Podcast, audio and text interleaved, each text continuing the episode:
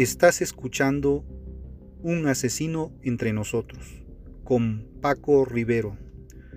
Un análisis criminológico y de la conducta homicida, en el que se analiza a detalle a los asesinos seriales y las razones que los incitan a cometer sus crímenes. Advertencia. Este contenido puede tener un lenguaje sensible para algunas personas y no apto para menores de edad.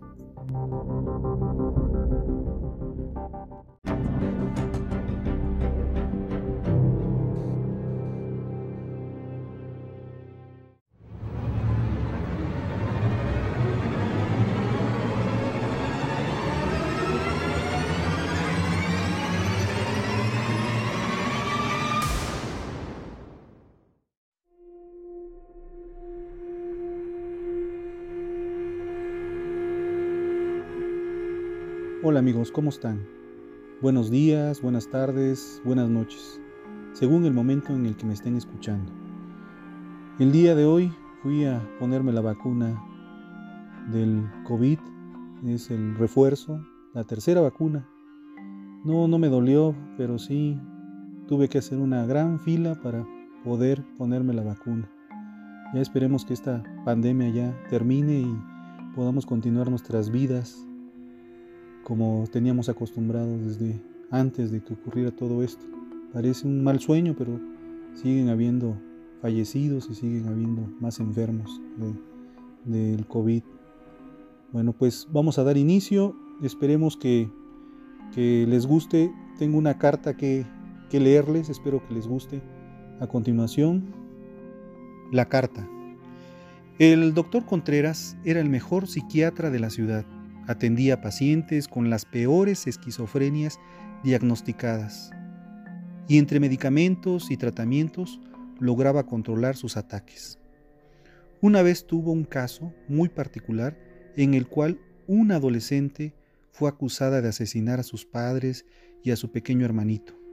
La joven siempre dijo que ella era inocente, que una fuerza maléfica se apoderaba de su cuerpo y quedaba como atrapada en su mente, y que esa fuerza era la que había asesinado a su familia.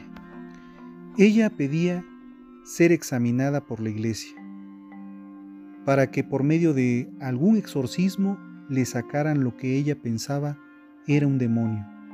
Pero como el caso fue atendido por el doctor Contreras, esto jamás fue posible. Y la chica solo empeoró a pesar de las medicinas del doctor. Fue internada en un hospital psiquiátrico, donde al no tener más familiares, no se volvió a saber de ella. Un día, estando el doctor en casa con su esposa y sus dos hijos, recibió una carta misteriosa que no tenía remitente. Muy intrigado, empezó a leerla. Querido doctor Contreras, soy Angélica, la joven que usted diagnosticó con severos problemas mentales sin nunca tomar en cuenta lo que yo le decía sobre esa fuerza que me dominaba. Y fue la que causó la muerte de mi familia.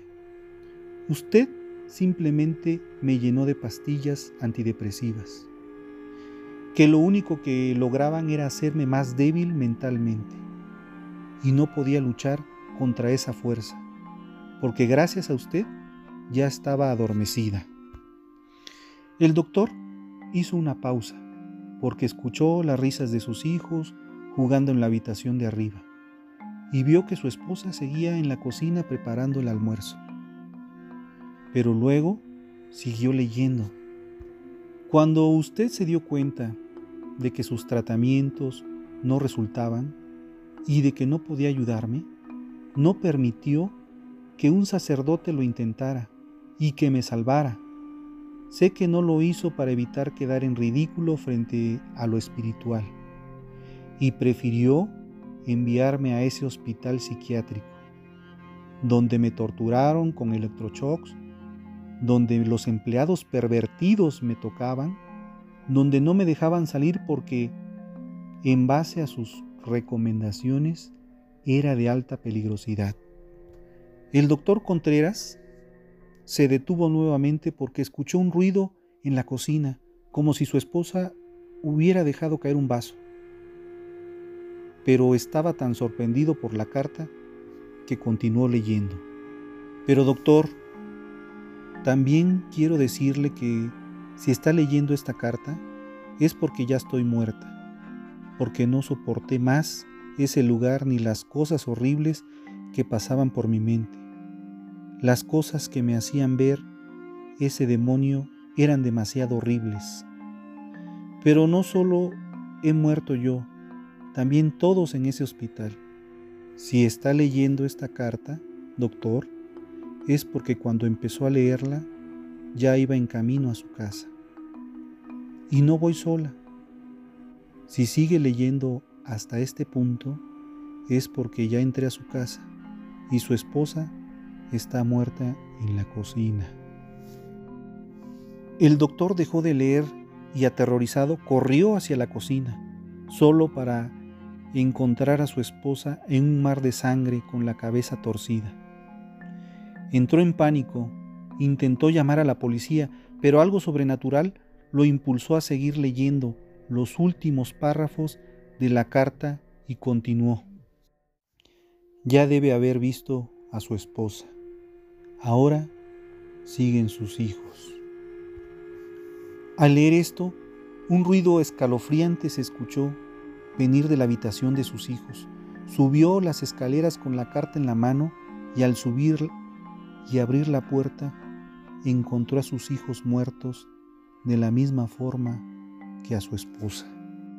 El doctor Contreras cayó de rodillas al piso y mientras lloraba empezó a pedirle perdón a Angélica por nunca haberle creído, pero al ver que todo estaba en silencio, salió arrastrándose de la habitación lentamente y con las lágrimas corriendo por su rostro, terminó de leer la carta. Si está leyendo hasta este punto, doctor, es porque ya vio a sus hijos asesinados, es porque ya está arrepentido del error que cometió al no creer en los demonios y lo espiritual, y solo creer en su ciencia. En eso, el doctor Contreras escuchó unos pasos que se acercaban a él por detrás lentamente y una respiración que cada vez se hacía más fuerte y más siniestra, pero estaba tan asustado que no se atrevió a voltear para mirar lo que era y terminó de leer. En este momento ya lo ha perdido todo. Y en estas últimas líneas también va a morir como yo y su familia, porque ya estoy detrás de usted. El doctor Contreras logró ver a Angélica por un breve momento y vio a la figura más aterradora que jamás haya visto en su vida. Solo un breve momento, porque su cabeza ya había rodado escaleras abajo. Bueno amigos, espero les haya gustado esta carta que a mí me, me gustó mucho y por eso quise leérselas para, para saber sus, reacciones. Espero sus comentarios, espero saber si les agrada para, para ponerlos también en el podcast Ahora vamos con la frase del día. El problema de las palabras es que una vez echadas, no pueden volverse solas a su dueño, de modo que a veces te las devuelven en la punta de un acero. Arturo Pérez Reverte. Les doy las gracias por escucharme, espero sus comentarios. No me despido, solo les digo hasta el próximo episodio. Infinitas gracias y gracias por estar. Mi nombre es Paco Rivero. Este fue Un asesino entre nosotros. Y nos escuchamos la próxima semana. Hasta entonces.